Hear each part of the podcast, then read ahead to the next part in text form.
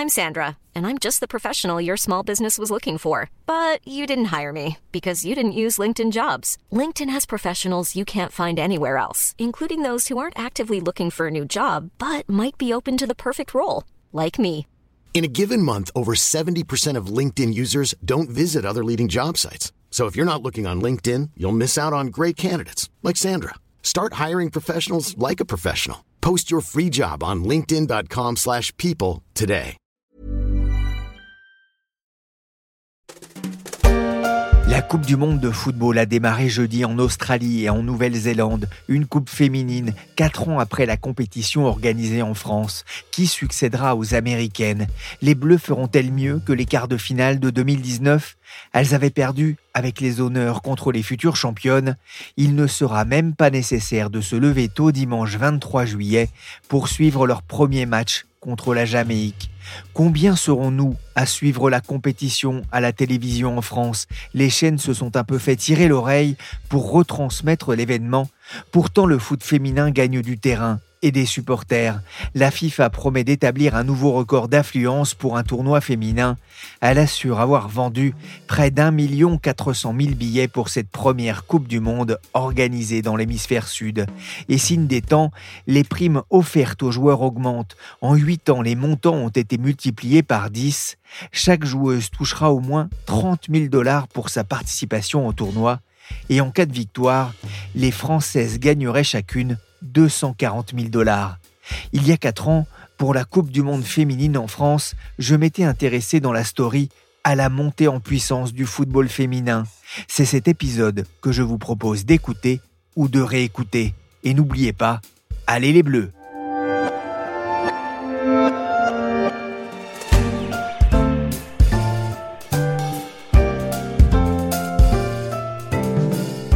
Chez les hommes, les matchs France-Corée du Sud ne m'ont pas laissé un souvenir impérissable. Pas même le 5-0 infligé aux Coréens en 2001 lors de la Coupe de la Confédération.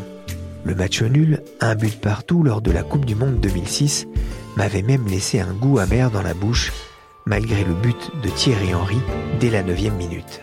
Repris sans faire de faute, l'avantage aux Français, Makelele Wiltord.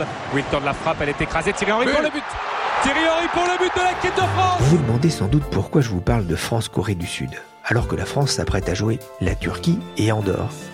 Eh bien c'est tout simplement parce que l'événement footballistique du mois de juin s'écrit au féminin. La Coupe du Monde de la FIFA se déroulera du 7 juin au 7 juillet, ici, en France. Et elle démarre par un France-Corée du Sud.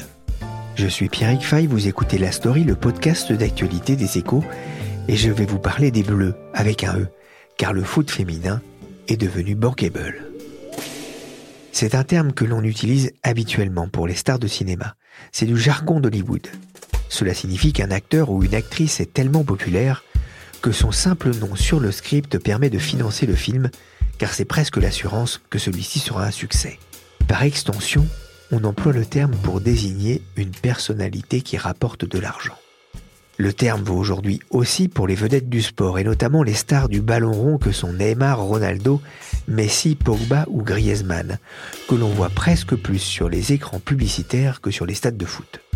En revanche, pour voir Ada Ederberg, Martha, Pernille Harder ou Amandine Henry, il faudra continuer de regarder surtout les retransmissions.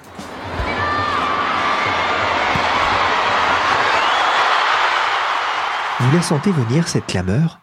Ce n'est pas un but de Mbappé, mais celui d'Amandine Henry contre l'Italie au Stade Vélodrome en 2018. Il y avait beaucoup de monde dans le temple de l'OM pour regarder 22 femmes jouer au football. Car le foot féminin a changé, et pas seulement parce que le niveau de jeu a augmenté. Il est devenu populaire et commence à remplir les stades et à faire rêver les fans, puisqu'on compte déjà 160 000 licenciés chez les filles. Cécilia Delporte travaille pour les Échos Week-end. Elle s'est penchée sur ce mouvement rebaptisé la remontada des femmes. Euh, bonjour Cécilia. Bonjour. D'abord, qu'est-ce qui vous a donné envie d'écrire cet article? Alors, c'est vrai qu'on a vu l'engouement autour euh, de la Coupe du Monde masculine l'année dernière et j'avais envie en fait de mettre en lumière cette fois-ci le football féminin et la Coupe du Monde féminine qui en plus se déroule sur notre sol. C'est quand même un événement majeur. Il y aura plus de 1 milliard de téléspectateurs et plus de 1 million euh, de spectateurs qui sont attendus en France. Donc voilà, ça valait le coup d'en parler, puis surtout de mettre en lumière le football féminin. Vous avez mené justement l'enquête et vous avez notamment rencontré Jane, euh, qui a ouvert les festivités au, au Parc des Princes. C'est une fan de foot euh, presque militante Oui, c'est une fan de foot, c'est une fan de sport en général et surtout de sport féminin. Ça lui tenait vraiment à cœur en fait de mettre en lumière le sport féminin en général et surtout c'est une approche presque féministe de sa part, militante. Euh, L'idée de célébrer voilà le, foot féminin et de montrer que les, le foot il se pratique aussi bien par les hommes que par les femmes, que c'est on évolue quoi, hein, tout simplement les lignes bougent et on n'est plus dans un, dans les vieux schémas patriarcaux. Et justement, hein, on va entendre euh, quelques mots de Jane que vous avez rencontré avec un son pris sur votre téléphone portable. Euh, bah moi j'étais hyper honorée, hyper, euh, hyper fière et j'ai dit oui tout de suite quand on m'a proposé. Euh, déjà, c'est une chance de pouvoir soutenir le sport féminin et en plus de ça, euh, je veux que ça sera ma première fois dans un stade. donc, donc j'ai un peu hâte. Et euh, je trouve ça hyper bien que la FIFA veuille euh, autant mettre en avant la, cette Coupe du Monde féminine. Je trouve que ça fait du bien. Ouais. Euh, oui, non, c'est impressionnant. Et puis oui, il y a la pression, mais en même temps, je me dis, ça sera l'unique fois dans ma vie où je vais ouvrir une Coupe du Monde de, de foot féminin. Donc j'espère bien faire en sorte que ça restera un bon souvenir. Euh, non, j'avais pas fait le foot. Moi, j'avais fait des sports euh, individuels. J'avais fait du tennis, euh, de la boxe française pendant pas mal de temps, euh, un peu de surf. Et c'est vrai qu'en tournée, je fais, pas mal, je fais un petit peu de cardio pour le souffle.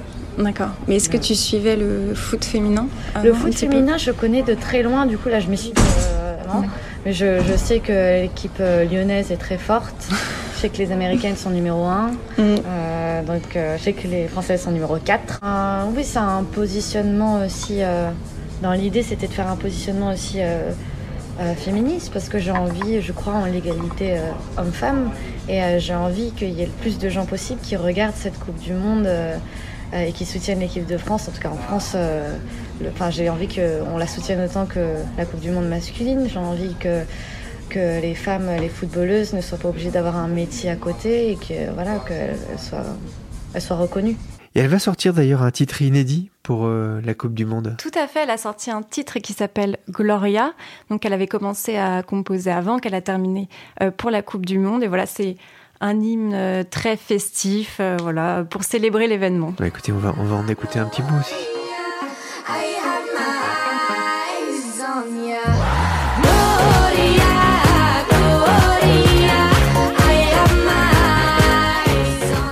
Il y a un engouement autour du foot féminin. C'est pas qu'un effet de mode. Hein. C'est pas qu'un effet de mode et c'est pas lié au hasard non plus. En fait, c'était initié depuis 2011 par la Fédération française de football, voilà, qui a initié en fait un large plan de féminisation aussi bien dans les hautes instances du foot, euh, aussi bien en dehors du terrain avec les arbitres, les entraîneuses, que sur le terrain. L'idée, c'est de donner envie aux joueuses, enfin aux futures joueuses en herbe, de de connaître tout simplement le football et puis surtout de se professionnaliser parce que le football féminin il se professionnalise et se structure de plus en plus. Vous évoquez le terme de start-up justement pour parler du développement du, du foot féminin. C'est encore le cas ou c'est déjà presque une PME Ah, c'est encore une start-up parce que en fait on a ce mauvais réflexe de comparer le foot masculin au foot féminin, mais le foot féminin, c'est très très récent. Finalement, en fait, le premier match de foot féminin qui s'est déroulé sur notre sol, c'était en 1917. Euh, il faut attendre les années 70 pour que les femmes euh, aient accès en fait à des clubs de foot. Donc euh, c'est une start-up qui s'organise de plus en plus, qui se structure et on le voit parce qu'il y a différents acteurs économiques qui sentent un peu le filon et qui s'infiltrent dans la brèche. Il faut aussi lutter contre le sexisme. Toujours bah, Toujours. Alors en ce moment, il y a une, euh, une campagne euh, réalisée par les joueuses allemandes euh, qui explique voilà, que, par exemple, en 89, quand elles gagnent euh, leur euh, titre de championne d'Europe, elles reçoivent un service à thé voilà donc et des fleurs et voilà. Donc euh, ça prouve quand même le au-delà même de la différence euh, enfin des primes euh, entre les hommes et les femmes ça prouve voilà le service à thé qu'il demeure certains stéréotypes mais bon les lignes bougent hein, c'est pas ça évolue dans le bon sens en tout cas. Après évidemment que le football enfin c'est le miroir de la société. Donc ça prouve voilà certains stéréotypes qui demeurent encore. on se souvient de cette image des travées du stade Gerland à Lyon, une banderole avec un, programme renvoyant les femmes en cuisine. C'est pas si, lointain en fait, c'était il y a deux ans. Et ça n'empêche pas justement les femmes aujourd'hui de remplir les stades comme les hommes. Bah oui, tout à fait. Alors en mars dernier, euh, il y avait un match qui opposait l'Atlético Madrid avec le FC Barcelone et il a réuni plus de 60 000 spectateurs. C'est un record mondial. Et un mois plus tard, lors du championnat de France, il y avait près de 26 000 spectateurs qui étaient venus, venus voir les euh, Lyonnaises euh, jouer contre Paris. Qu'est-ce qui fait que les lignes bougent? Euh, les lignes bougent parce qu'il y a de plus en plus d'acteurs euh, qui parient en fait sur le football féminin. Alors on le voit notamment au niveau des droits télévisés. Euh, TF1, voilà, ils ont investi aux environs de 12 millions d'euros pour cette Coupe du Monde. Il y a un dispositif qui a été mis en place qui est très similaire à celui de la Coupe du Monde masculine. C'est vraiment une, une première. Et il y a aussi voilà des, sponsors. Pour la première fois, il y a Nike qui a imaginé des maillots spécialement pour les femmes. Hein. Avant, elles portaient ceux des hommes. Et voilà, en fait, il y a de plus en plus d'acteurs économiques qui, euh, qui s'intéressent au football féminin ça fait bouger les lignes, voilà, aussi bien au niveau de la médiatisation euh, de l'apport financier. TF1 a acheté les droits de la Coupe du Monde féminine. François Pellissier, le directeur des sports du groupe, a expliqué à Cécilia Delporte que TF1 ciblait une audience très familiale et non seulement féminine. Le spot publicitaire le plus cher avoisinera les 125 000 euros si les Bleus arrivent en finale, contre 364 000 euros pour la finale homme. Un bon début. J'ai vu aussi que le journal de Mickey avait sorti avec l'équipe un guide de la Coupe du Monde féminine. Les lignes bougent. Cela veut dire aussi, Cécilia, que l'argent arrive pour des footballeuses qui ont pour la plupart beaucoup de mal à en vivre c'est pas encore évident de vivre du, football féminin. En France, une joueuse, elle va gagner entre 1000 et 3000 euros, un peu plus qu'on joue à l'Olympique lyonnais ou au PSG, mais on est très loin des, sommes euh, de leurs euh, collègues masculins. Ah oui, ça, c'est une prime de match pour un joueur. Hein. Exactement. Après, voilà, les, on l'a vu aux États-Unis. Alors pourtant, les États-Unis, c'est vraiment le, la terre du, soccer, hein, du football. C'est les, les femmes qui y jouent depuis l'université. Et même les, joueuses qui sont quand même triple championnes du monde, en fait, ont, intenté un procès euh, contre leur fédération, euh, justement parce qu'elles jugeaient qu'il y avait des discriminations. Par exemple, les, les hommes qui voyagent euh, en business et les femmes qui voyagent en éco. Enfin voilà, c'est des, des petites choses comme ça, mais qui commencent à agacer fortement les joueuses. Le New York Times racontait d'ailleurs qu'en cas de victoire, les footballeuses de l'équipe américaine recevaient Royal au bar un bonus de 1350 dollars quand les hommes touchaient 5000 dollars en cas de défaite dans un match amical. Euh, une dernière question, Cécilia, c'est un peu la question piège. Quelle est votre équipe favorite? Euh, Les Bleus Pour la Coupe du Monde ou, pour le championnat Ou pour le championnat? Ah, le PSG. Mais les lignes bougent, on le disait. Le football féminin devient populaire, avec des joueuses qui disposent d'un fort capital sympathie, loin parfois de l'image d'enfants gâtés de leurs homologues masculins.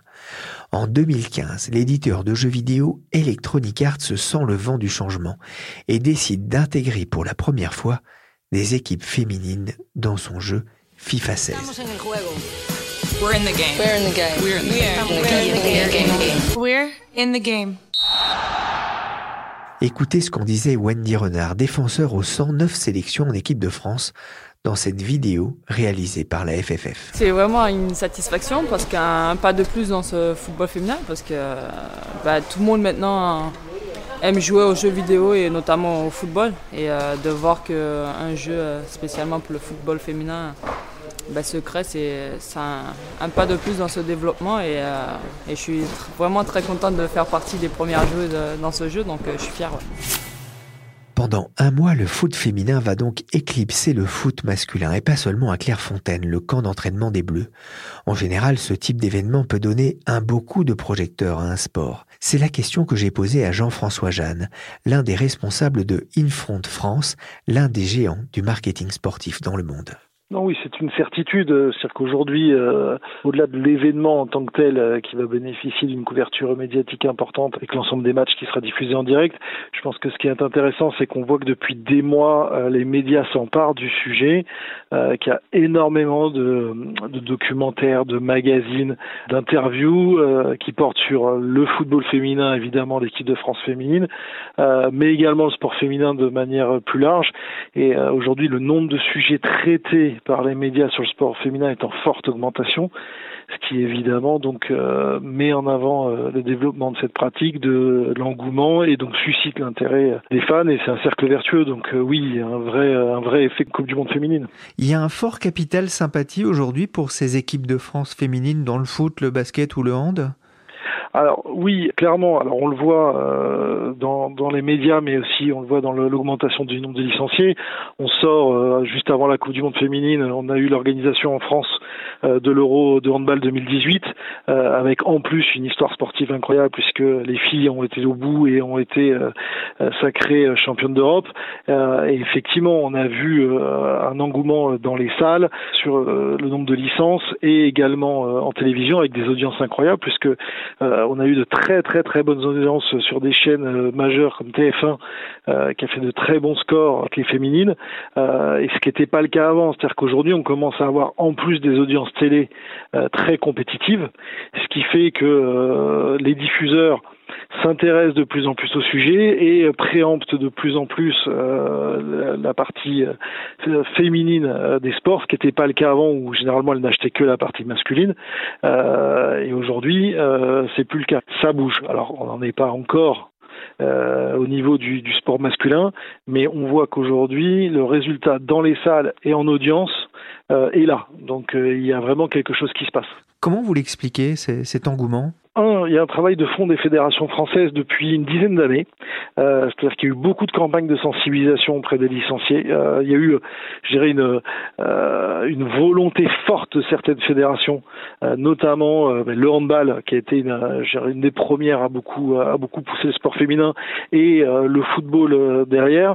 Il y a une véritable, un vrai, un vrai travail sur le terrain pour développer la pratique féminine. Mais ça va aussi avec les installations, avec l'installation de vestiaires euh, parce que souvent les clubs n'avaient pas les moyens d'avoir euh, un vestiaire que pour les filles, donc euh, ça posait des problèmes de, de vestiaire, des problèmes techniques, etc. Et aujourd'hui, les grandes fédérations se sont emparées du sujet, ont mis des moyens techniques, ont mis également des structures en place d'entraînement spécifiques. On voit qu'aujourd'hui les fédérations mettent des moyens sur le terrain. Et derrière, tout s'enclenche, des moyens sur le terrain, des résultats, l'organisation de grands événements, et je peux féliciter les fédérations euh, de prendre le risque économique d'organiser des grands événements mondiaux autour du sport féminin, qui ensuite suscite toujours, après l'organisation de ces grands événements, une inscription de licenciés, mais comme les infrastructures se sont développées, on peut accueillir ces licenciés dans de bonnes conditions. Donc c'est tout ce travail de fond, je pense qu'il a vraiment démarré il y a une dizaine d'années euh, avec des, moyens importants, euh, qui fait qu'aujourd'hui, euh, voilà, ça, déclenche euh, un vrai modèle économique vertueux qui est relayé maintenant par les marques, puisque les marques ont aussi euh, pris euh, le pas et, et, développent des campagnes spécifiques euh, à destination des, des, filles. Ça, c'est quelque chose que vous ressentez, vous, dans votre travail? Oui, non, mais on le voit, c'est tout à fait nouveau. je le vois, bon, la, la, la, semaine dernière, on a vu une grande première en France, la, la première ligue féminine a signé un naming, donc avec la ligue féminine de handball, avec son championnat, qui va s'appeler maintenant la, Butagaz, la ligue Butagaz Énergie. C'est une grande première. Aucune ligue féminine n'avait un naming euh, à l'instar de ce qui se faisait chez les garçons dans plein de ligues euh, professionnelles. On l'a vu avec euh, Nike qui a développé une campagne absolument magnifique avec qui s'appelait Don't Change Your Dream. donc il y a une vraie campagne média centrée que sur les filles. c'est une grande première. Quand un équipementier de la taille de Nike fait une campagne mondiale autour du sport féminin, voilà, les marques euh, aujourd'hui commencent à s'approprier euh, le phénomène et décident d'investir sur le sport féminin. Et ça, c'est un vrai changement et c'est des demandes qu'on a de plus en plus, qu'on n'avait pas il y a dix ans. Malgré tout, on a le sentiment que dans le sport féminin, le football notamment, la star, ça demeure l'équipe. On ne voit pas encore émerger de, de joueuses vraiment leaders, euh, notamment sur un plan publicitaire. Oui, on n'est pas du tout encore au niveau euh, des garçons. Maintenant, il faut juste euh, prendre en compte que les championnats nationaux qui font l'histoire et la récurrence, puisque les grands événements, par essence, sont des événements exceptionnels qui ont lieu tous les quatre ans pour une Coupe du Monde. Donc on ne peut pas construire sans un championnat fort, avec une histoire forte, etc. Mais on a aujourd'hui, le championnat est diffusé euh, sur les antennes de Canal+, ce qui n'était pas le cas dans le passé. Donc on commence à créer des histoires, créer euh, ce que nous on appelle du hors direct, donc des magazines qui présentent euh, ces athlètes, etc. Et on commence à voir émerger des filles qui commencent à faire des campagnes de communication, et on commence à voir des filles aussi commentateurs dans les médias euh, je pense à leur boulot sur euh, sur le canal Football Club. Leur boulot est issu de cette génération euh, de filles, voilà, qui, qui, ont commencé à avoir une image avec le Paris Saint-Germain, qui ensuite ont une après-carrière dans les médias et qui donnent un point de vue féminin sur le football. Et donc tout ça contribue à faire émerger des profils. donc elles vont rentrer dans ce système de, de starification et qui feront rêver des petites filles et qui ces petites filles au mois de septembre, je l'espère, iront s'inscrire dans le dans leur club de foot de leur ville. Merci Jean-François Jeanne de la société Infront et merci aussi à Cécilia Delporte des Éco Weekend de nous avoir fait entrer dans le vestiaire du foot féminin. Ne me restez plus avant de vous quitter qu'à souhaiter un beau parcours au bleu durant cette Coupe du Monde.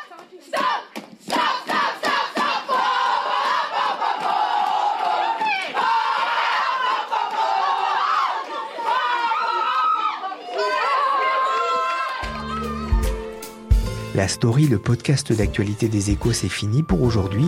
L'émission a été sélectionnée par Nicolas Jean, chargé de production et d'entraînement de l'équipe Michel Varnet. Vous pouvez nous retrouver sur toutes les plateformes de podcast et vous abonner. Pour l'actualité en temps réel, c'est sur leséchos.fr.